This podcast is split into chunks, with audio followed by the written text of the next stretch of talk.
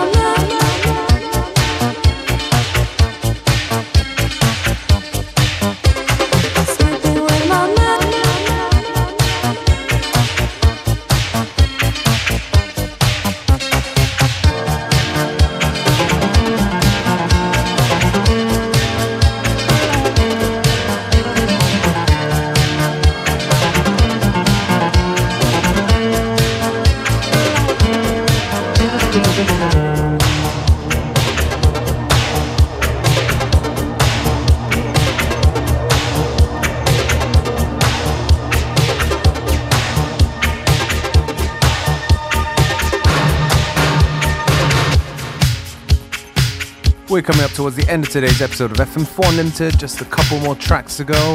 Me, DJ Beware, I'm going to take this opportunity to say thank you for tuning in. And we'll be back tomorrow at the same time, same place with more great music.